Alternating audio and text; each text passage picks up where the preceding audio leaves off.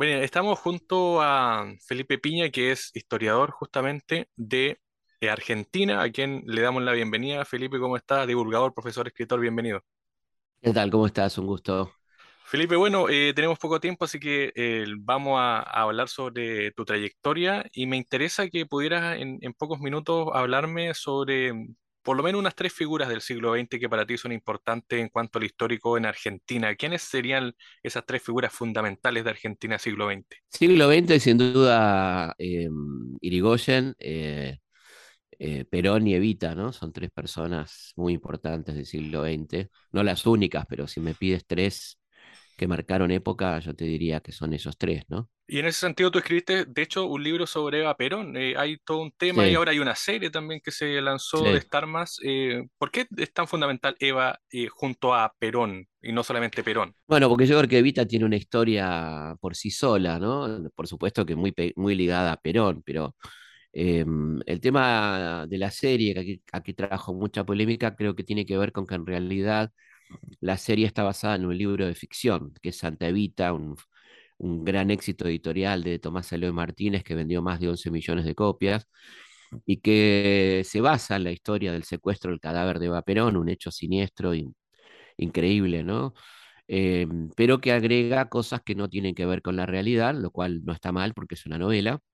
Y entonces hay gente que se enoja porque cree que la serie es una especie de documental o una biopic, cosa que no lo es. Em, y bueno, Evita creo que es fundamental por muchos motivos. Primero porque la época en la que le tocó vivir era una época donde la mujer no era protagónica. Había ya muchas mujeres destacadas, más bien desde el lado de la protesta, de lo testimonial, grandes feministas, grandes comunistas, socialistas, anarquistas, pero que no habían alcanzado el poder, no, no tenían poder, ¿no?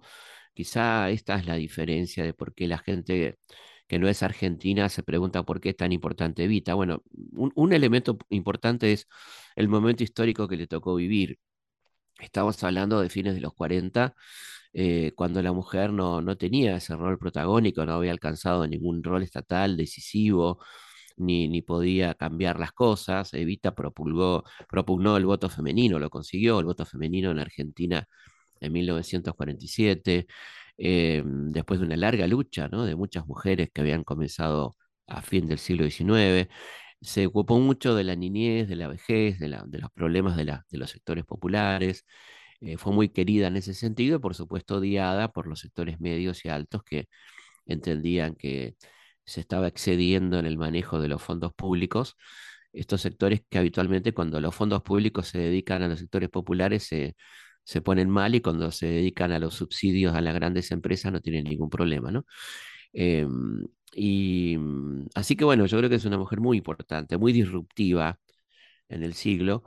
Eh, bueno, y Perón, bueno, Irigoyen, dije primero, Irigoyen fue el hombre que mm, de alguna manera incorporó a las clases medias a, a la política argentina, ¿no? En un momento de auge conservador, eh, se consigue el voto universal, masculino, por supuesto, todavía, y el radicalismo que representaba Hipólito Yrigoyen, eh, de alguna manera amplió la participación popular hasta los sectores medios, que era más o menos lo que el sistema toleraba en ese momento. Estamos hablando de 1916, ¿no es cierto?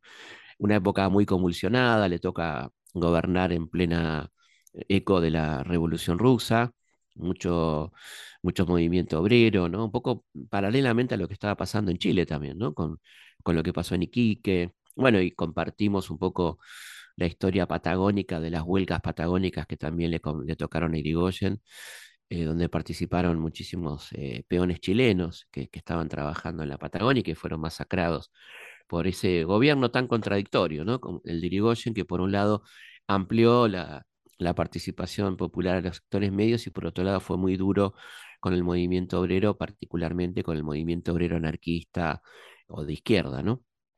Eh, cuando digo, por eso es interesante cuando vos me preguntás figuras importantes, no quiere decir que uno esté de acuerdo absolutamente con esas figuras, pero sí son figuras que han marcado el siglo en adelante, ¿no? Porque el radicalismo es un partido vigente, el peronismo es un partido que está en este momento en el gobierno, que ha sobrevivido a, muchísimas cosas con cambios en el medio. Y Perón creo que fue gran político del siglo XX, ¿no? Una persona que, que para colmo eh, le toca gobernar exactamente en la mitad del siglo, ¿no? A partir de 1946, eh, en un contexto muy favorable para América Latina en la posguerra, con sus commodities, este, en, una, Europa devastada por la guerra, que permitió una acumulación de reservas que, que hizo posible la transformación de Argentina eh, en un intento de industrialización, de distribución, de, de un Estado empresario que cubría los roles que la empresa privada no cubría, ¿no? Eh, así que, y además conformando un sindicalismo muy poderoso que le dio a Argentina un carácter distintivo en América Latina, ¿no? Un movimiento obrero muy potente, eh, con mucha presencia social, es decir, eh, la gente que viene a Argentina se sorprende porque tenés hoteles sindicales en, en, prácticamente todo el país, ¿no? Los sindicatos son dueños de hoteles, de, de clínicas, el sistema de salud de los sindicatos es muy bueno, los afiliados a los sindicatos tienen salud gratuita, quizá y con sistemas propios a veces, eh, y todo eso es herencia del peronismo, sin ninguna duda, ¿no? Y en ese sentido, em, bueno, pasando a otro tema también que tiene que ver con, con la televisión y con los programas de radio que haces tú en Argentina, em, hiciste un programa con Mario Pergolini que se llama Sí, Algo habrán hecho por, por la historia argentina, que en Chile de hecho se, se sí, replicó con una versión local, pero has estado trabajando también en ese programa, en qué fue de tu vida y en otros. ¿Cómo ves el tema de la historia y los medios de comunicación y cómo también llegaste a estos programas? Bueno, la verdad que mm, yo creo que la, la divulgación, que es una, una cosa que me apasiona, debe hacerse por todos los medios posibles, ¿no? Porque entiendo que, que una, una, una materia como la historia, que tiene fuerte incidencia social, que es un patrimonio social colectivo, debe ser conocido y debatido por, por la gente, ¿no? Y ahí fue un poco la, la, posibilidad que tuve de hacer este programa con Mario, que fue tremendamente popular, me dio 25 puntos de rating, ¿no? Una locura en el prime time, y que luego efectivamente se replicó en Chile. Nosotros este, eh, lo hizo Cuatro Cabezas Chile, y, y bueno, fue, fue muy impresionante porque la gente se juntaba a las familias a verlo, como cuando juega la selección, digamos, a comer un asadito, a, a, a comer algo en familia. Y, y, bueno, a partir de ahí sí, empecé como a tener más presencia en los medios, a ser una persona conocida, lo cual no deja de ser extraño para un historiador que te paren en la calle, que te pidan fotos o, te hagan preguntas eh, raras. Eh, voy a, a, comprar pan los domingos y me dicen, bueno, pero al final, este, ¿cómo fue tal cual cosa? ¿Qué pasó en Guayaquil? este, y por ahí te, te agarran dormido. Pero bueno, son cosas muy lindas que tienen que ver con, con una corriente de cariño y de afecto de la gente que, que lo que me dicen es como que agradecen que les haya dado la posibilidad de ver la historia desde otro lado, ¿no? Necesariamente coincidiendo con lo que uno piensa, cosa que a mí me encanta. Me encanta que la gente no necesariamente piense, además uno no, no es la idea que la gente piense como uno, sino ayudar a pensar, ¿no? Me parece que la historia es una materia tremendamente opinable, donde cuanto más debatamos, mejor, ¿no? Cuanto más eh, podamos expresar puntos de vista distintos, mejor para todos. Y en ese sentido, ¿qué esperas tú de- del desarrollo histórico en Argentina, eh, de la divulgación sobre todo y también de poner en valor estos, estos temas tan relevantes? Y no solamente en Argentina, sino también en, la, en América Latina. Hay un proceso social en Chile, en otros países. Eh, ¿cómo lo ves tú? Eh, ¿qué rol juega la historia ahí? Bueno, yo creo que si a la historia le dejaran jugar un rol, jugaría un rol muy importante. Habitualmente la obturan un poco, la enseñan mal o, o, es como una materia de la escuela secundaria, ¿no? Como si la historia fuera eso, como que eh, tenés que transitarla o tenés que soportarla, eh, cuando en realidad se trata de un elemento de constitución ciudadana, ¿no? Digamos, somos ciudadanos en tanto conocemos nuestra historia, que nos permite continuar lo que está bien, corregir lo que está mal. Es decir, si no sabemos de dónde venimos, no sabemos a dónde vamos, ¿no? Me parece que sería muy importante para América Latina, que tiene procesos complejos, violentos, este, enormes desigualdades y todo este tipo de cosas que, en lo cual eh, somos eh, muy parecidos, ¿no? Eh, sería muy importante conocer más la historia. Por eso todo lo que se pueda hacer para la divulgación es- está buenísimo, ¿no? Este, insisto con este criterio de debate. Me parece que lo peor que puede pasar es la soberbia de decir todo lo que se escribió hasta acá está mal, acá llegó el Mesías a, a contar la verdad. Cosa que por supuesto no, no es mi caso y, creo que así tiene que ser, ¿no? Es decir, dar elementos. Eh, yo tengo 30 años de docencia universitaria y secundaria y lo más lindo que te pasa en la, en, en la docencia la epifanía, podemos decir, el momento de iluminación, es cuando te das cuenta que, que tu, tu, alumno, tu alumna, elaboró un concepto propio, ¿no? No, no, no es que está repitiendo lo que vos le enseñaste o lo que vos estás transmitiendo en la clase, sino que esa persona, a partir de lo que venís charlando, trabajando, documentos, películas, lo que sea, ha elaborado un concepto propio y está en condiciones de, de aprender, de, elaborar algo propio de tu disciplina, en este caso la historia. Creo que ahí está lo, lo bueno. Y, y, la gente cuando, cuando se va enterando de la historia, creo que, se torna más precavida, se torna más consciente de, su presente y su futuro. ¿no? La, famosa definición de Brodel de la historia sirve para comprender el pasado, este, mejorar el presente y planificar el futuro. ¿no? eh, que, está, muy bien, es una, una, definición muy vieja, pero que dice bastante, ¿no? En principio yo creo que también se ha debatido mucho en las universidades, en las facultades de historia, si la historia tiene que servir, ¿no? Eh, con este criterio tan utilitario, tan meritocrático, que, está fuertemente entre nosotros, fundamentalmente desde los 90, podríamos decir. Yo creo que la historia no tiene por qué servir, pero da la casualidad que sirve, que sirve y bastante, ¿no? Digo esto para no caer en esta cosa de la matemática me sirve, inglés me sirve, historia no me sirve, ¿no? O filosofía no me sirve. Bueno, la verdad que sirven un montón. Si, si la aplicás a tu vida cotidiana, a la capacidad de análisis, a la prospectiva, la filosofía y la historia son dos materias muy útiles, en el, en el sentido utilitario capitalista del término, ¿no? Y en ese sentido, eh, no quiero dejar de preguntarte por el tema argentino, la crisis económica y también todo el efecto económico que se ha generado desde hace muchas décadas. Eh, en Chile también se genera ahora un, un, todo un tema constitucional. Eh, ¿Cómo ves tú el proceso argentino y chileno? ¿Tienen similitudes, tienen diferencias? Pero también por qué eh, estos procesos cada cierto tiempo nacen. En Argentina también hubo un estallido social y todo un tema. Sí, claro, claro. Bueno, yo creo que las sociedades tienen eh, su vida interna, ¿no? A, a nosotros nos nos sorprendió mucho, nos alegró mucho el estallido del 18 en Chile, porque yo viajo mucho a Chile, tengo familia y tengo un cariño muy grande por Chile, y me parecía que era una sociedad que estaba un poco dormida, ¿no? Como que mm, había comprado el sueño del capitalismo y, y de McDonald's y de todas las, las, licencias yanquis, eh, y, la gente no la estaba pasando bien, ¿no? No había, había enormes desigualdades, situaciones con los estudiantes que que era realmente expropiatorio lo que tenían que pagar para estudiar y todo eso, y uno suponía que en algún momento eso iba a pasar y, y, y terminar de ser el, la buena alumna de, Washington, ¿no? O, de Chicago, depende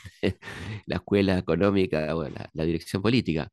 Eh, y yo creo que América Latina es esto, es, un permanente conflicto, lo cual no nos debe asustar.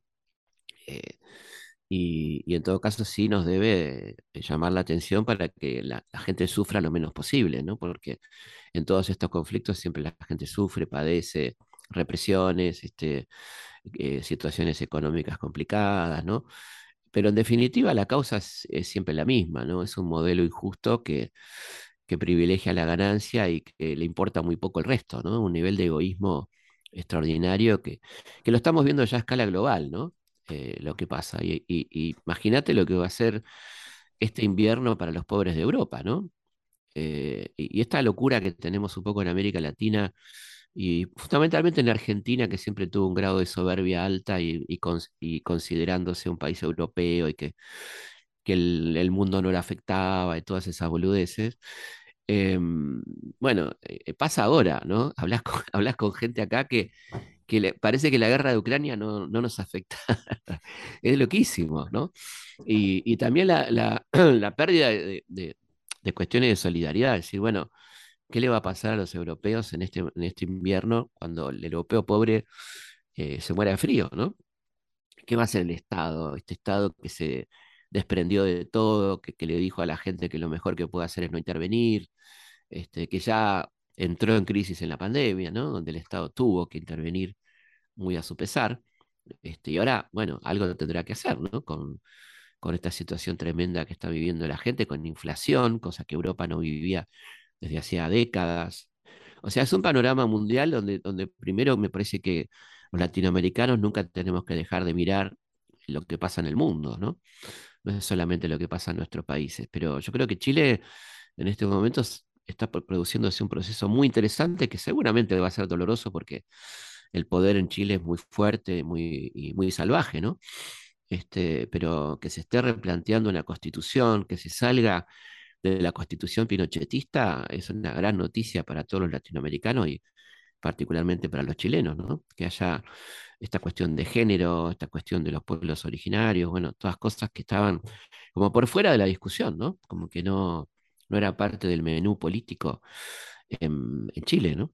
Y usted, con un pasado, con un pasado tan potente, ¿no? Porque fíjate que ha, ha- ha logra- ha logrado, había logrado anular toda la experiencia política que significó Allende y, y los años 60 en Chile, ¿no? Este, un país que había hecho la reforma agraria, bueno, eh, increíble, este, y eso quedó como en la nada, ¿no? Era, en- en- entraba en un limbo de un país de paz y de prosperidad, ¿no? Que era un poco lo que se vendía para afuera. y usted en ese sentido, bueno, eh, mira, muchas veces se mira también el proceso argentino. eh, ¿cómo ha sido el avance también tras una dictadura y tras un proceso extraño también? Porque ustedes, eh, me imagino que también con Menem y todo el proceso tuvieron ahí un, un tema económico bien complejo. Eh, ¿cómo lo Eh, miras claro. hoy desde la perspectiva del tiempo y desde el análisis de, la- de esa historia? ¿Cómo ha avanzado Argentina ahí? Bueno, la verdad que la sociedad argentina es muy, es muy rara, es, te sorprende, a veces favorablemente y a veces no, ¿no? Pero hay un hecho muy, muy impresionante que ha sido el tema de derechos humanos, que, que, que se mantuvo, la sociedad lo mantuvo independientemente de la voluntad de los gobiernos de indultar, de perdonar. Argentina es el único país que tiene más de 600 condenados por los derechos humanos, ¿no? Donde el dictador Máximo Videla murió en la cárcel, este, en un inodoro murió Videla, ¿no? eh, para decirlo literalmente, eh, eso no pasó prácticamente en ningún lugar del mundo, ¿no? Porque Nuremberg es, es el juicio de, de los vencedores a los vencidos, ¿no? Esto no era el caso en Argentina. En ese sentido, creo que es un país ejemplar, en otros sentidos no, por supuesto, donde también eh, el neoliberalismo hizo su trabajo y, también hay una sociedad egoísta que se mira al ombligo y que, bueno, que sálvese quien pueda. Eh, eso convive curiosamente entre nosotros. Y después hay un acostumbramiento a las crisis que es algo muy loco, ¿no? Que, que ustedes no lo tienen. Eh, es un- ha sido un país estable económicamente Chile, ¿no? Hasta, hasta no hace mucho. Y para nosotros la crisis es algo, no te diría cotidiano, pero hay tantos mecanismos de defensa que uno desarrolla que, que bueno, te vas adaptando a la locura, ¿no? Como que no sabes este, cuánto valen las cosas o cómo, qué va a ser de tu vida, cómo vas a pagar el alquiler. Bueno, todas cosas que, que, que son sorprendentes de un pueblo que yo quiero mucho porque mm, en general el pueblo argentino, y estoy hablando sobre todo de los sectores populares, se las arregla como puede, ¿no? Es decir, em, el 2001 fue un ejemplo donde el Estado estaba destrozado, no había bancos, la moneda no existía prácticamente, em, y la gente empezó a formar cooperativas, clubes del trueque, recuperó fábricas, eh, no esperó que el Estado le ayude, ¿no? Y eso suele ocurrir. Por supuesto que si, la la- si ayuda al Estado, bienvenido, pero nunca alcanza la ayuda del Estado. Entonces vos ves como hay como mecanismos de autodefensa que, que se han ido desarrollando a lo largo de la crisis que son muy admirables en estos sectores, que tienen su dignidad, ¿no? Este, a pesar de todo. Entonces yo creo que ahí hay un aspecto admirable como a la vez tener sectores medios y altos que no les importa nada y que, bueno, que miran para otro lado, como pasan en otras partes. No somos muy originales en ese sentido tampoco, pero sí me interesaba remarcar, porque siempre hay un panorama de la Argentina de caótica y que es un desastre, y yo no creo que sea así, ¿no? Me parece que sí la economía es un desastre, sí hay muchas variables económicas que mm, saltan por los aires en general, por modelos económicos injustos que dejan bombas, ¿no? Te dejan minas que van explotando cuando se van. Pasó con la dictadura, pasó con Menem, pasó con Macri, eh, y después vienen los gobiernos de, de- de- signo popular que tienen que arreglar el desastre que dejaron los otros, ¿no? Y yo siempre a mis alumnos les decía, es el síndrome de la tarjeta de crédito, ¿no? Mientras vos gastás, este, no pasa nada. Ahora, después hay que pagarla. ¿Y quién la paga? Bueno, la pagan estos gobiernos, ¿no? Este, fíjate que Macri endeudó al país por 50 mil millones de dólares, ¿no? Y lo endeudó porque el Fondo Monetario le prestó plata por orden de, este, de Trump para ver si ganaba las elecciones. Y encima este tipo la perdió, ¿no? Eh, y el país quedó endeudado por 50 mil millones de dólares, sin una obra pública que vos digas, bueno, hicieron un camino, hicieron un dique, hicieron una escuela, no hicieron nada en cuatro años. Y bueno, ¿a quién le toca pagar? Bueno, al gobierno que viene, que, por supuesto provoca una crisis política, económica. ¿Con quién se enoja la gente? Con este gobierno, ¿no? No digo que no tenga motivos de enojo, ¿eh? pero digo, ese tema económico es un tema heredado, como le pasó a Alfonsín, que la gente se terminó enojando con él por el desastre económico que dejó la dictadura, ¿no? Eh, así que es muy perverso ese relato donde, donde se omiten cosas, ¿no? Eh, tan importantes como las causas, ¿no? Eh, por supuesto que después todo discutible, los errores, los horrores, pero no, un análisis histórico serio no puede partir sino de las causas, ¿no? de, cómo, de, por qué ha ocurrido lo que ha ocurrido. ¿no?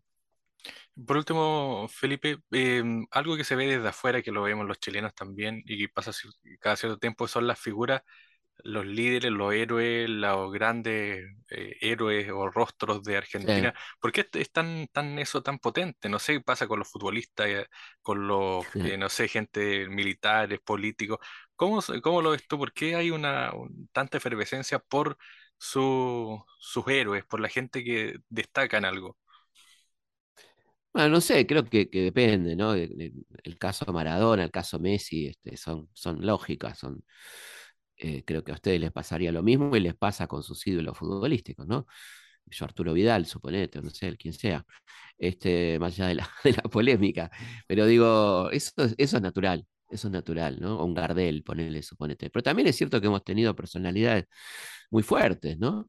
Eh, en, la historia y eso hace que, bueno, o sea, mm, haya una tendencia a la idolatría eh, de, de, mitos, ¿no? Gente que se termina convirtiendo el mito. Creo que eso por un lado y por otro lado es, es una sociedad que supongo que ahí apunta a tu pregunta, muy personalista, ¿no? Eh, apunta mucho a, la, a, las personalidades destacadas, ¿no? Y, e incluso en el relato histórico, eh, que yo combato mucho, este, hay una especie de exacerbación de las personalidades como si no fueran emergentes de un proceso social, ¿no?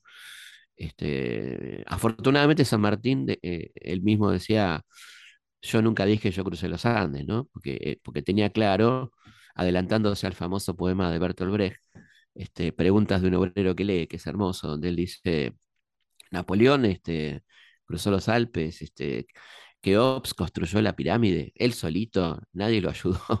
bueno, esta idea de, que estos personajes eh, son emergentes de un proceso social colectivo, ¿no? Eh, y, eso cuesta un poco, porque está como la, muy fuerte la, la proserización o la, o la categoría del ídolo, como si se hubiera hecho solo. ¿no? Y ahí es un poco interesante también la cuestión de la anulación de los contextos sociales. ¿no?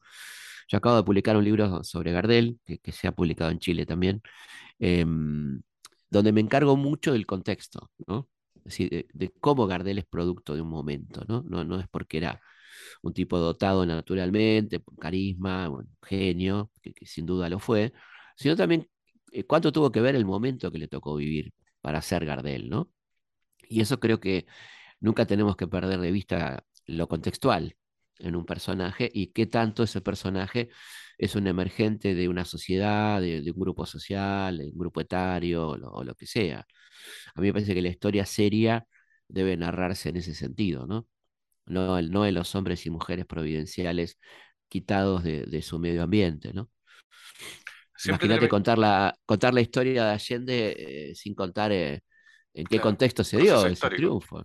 Claro, digo, que eso no, no, no sirve para mucho, ¿no? Sino que parece que, que hubiera una clase de hombres y mujeres este, superiores, con capacidades superiores, y el resto somos todos una masa que, que en todo caso obedece o se, no, o se ofende o se opone, ¿no?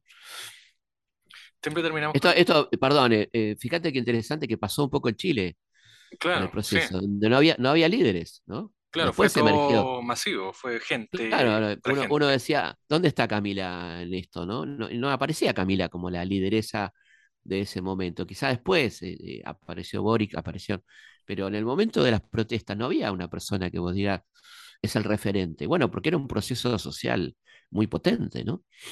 Claro, algo, al- algo espontáneo. Em, siempre terminamos con esta pregunta para la gente que nos ve. em, ¿qué le dirías a alguien que se interesa por la historia y que quiere saber no solamente de historia argentina, chilena, sino Mm. de temas fundamentales de- del proceso histórico y todo el tema? ¿Qué le diría a, a un joven o a un estudiante universitario? O quizás cómo también lo viviste tú a tu, a tu edad, cuando empezaste a descubrir esta historia que te gustaba, que te encantaba y que te atrapó finalmente. Yo creo que bueno, que le den lugar a la pasión, porque la historia es una pasión, es, es algo que te atrapa, tiene mucho detectivesco, ¿no? De empezar a descubrir la- las tramas, los hilos detrás de, de los procesos, los personajes, este. Y hoy en día en este mundo, con todo lo bueno y lo malo que tiene Internet, pero lo bueno, lo maravilloso es que tenés tanto para buscar y para empezar, eh, antes de llegar a un libro, ponerle como, como disparador de un, de un motivo. Hoy buscas el proceso histórico que te interese y tenés 5.000 videos para ver, ¿no? Después verás qué tan veraces, qué calidad tienen, pero como un disparador, como un aperitivo, decimos acá, ¿no? Como un vermucito, un aperol, este, eh, para entrarle al tema, yo creo que está buenísimo para después ir a un libro que te, que te ahonde más en, en la investigación, ¿no? Pero yo recomiendo mucho empezar por ahí, ya que tenemos tanto material, casi yo te diría casi infinito, ¿no? En esta biblioteca de Babel, que, con la que soñó Borges, que, que es eh, la media, ¿no? La, el metaverso, se dice, este, y que, que está buenísimo, ¿no? Como, como elemento introductorio, para decir, bueno, esto me parece que fue así, este, ¿qué tanto hay de esto? Y empezar a comparar, ¿no? Versiones, eh, esta, la otra. Suponete la muerte de Hitler, que vas a encontrar 100 videos diferentes hasta llegar a la verdad, que es una sola, que murió en el búnker, ¿no? Pero bueno, es mucho más lindo para mucha gente creer que se escapó a la Argentina, que estuvo no sé dónde. Bueno, pero la verdad termina siendo una. En el medio te vas a encontrar una selva, ¿no? De cosas. Este, y eso está buenísimo, es muy, muy interesante, ¿no? ¿Y en qué estás trabajando ahora? ¿Hay algún proyecto ya que tenga, que se va a lanzar o que se Sí, lanzó? estoy, estoy trabajando en, en un libro sobre Martín Miguel de Güemes, que es un personaje muy interesante de la historia argentina, que es el, el gran luchador en el norte contra los españoles, ¿no? Incluso luchó en la zona de Atacama, la- bueno, en todo el norte, que en, en aquel momento, cuando cae Potosí, la zona de Atacama pasó a pertenecer a la, gobernación de Salta, eh, y Güemes era el gobernador y, y luchó contra los españoles durante siete años en, con una guerra de guerrilla realmente interesantísima, ¿no? Con un ejército popular, que era los infernales, les decían, y estoy trabajando en eso que, me, que está buenísimo, súper interesante. ¿Y en eh, tu editorial en Chile se pueden encontrar tus libros? ¿Cómo es el proceso? Sí, Planeta, Planeta. Ah, ya, Planeta. Ahí acaba- acaban de publicar Gardel, así que lo pueden encontrar en las buenas librerías y en las malas también, supongo. Bueno, ojalá que se masifique más la historia en, en Ojalá, todo el sentido, en el amplio sentido de la palabra. Sí, porque yo creo que está algo tan hermoso, ¿no? Tan lindo. Aparte, tan amplio, porque pensá que tenés la historia de- del fútbol, la historia del cine, la historia del- de lo que quieras, ¿no? Del- de lo que a vos te interese, está en la historia, ¿no? Como un elemento ordenador, si querés, y que explica cómo llegamos al presente, ¿no? De alguna manera. Muy bien, pues Felipe, un millón de gracias. Gracias por el tiempo. Sé que tienes mucho eh, compromiso, así que te agradezco que, te haya- que hayas podido conversar con nosotros. Un abrazo desde Chile. Bueno, un abrazo grande a toda la querida gente de Chile.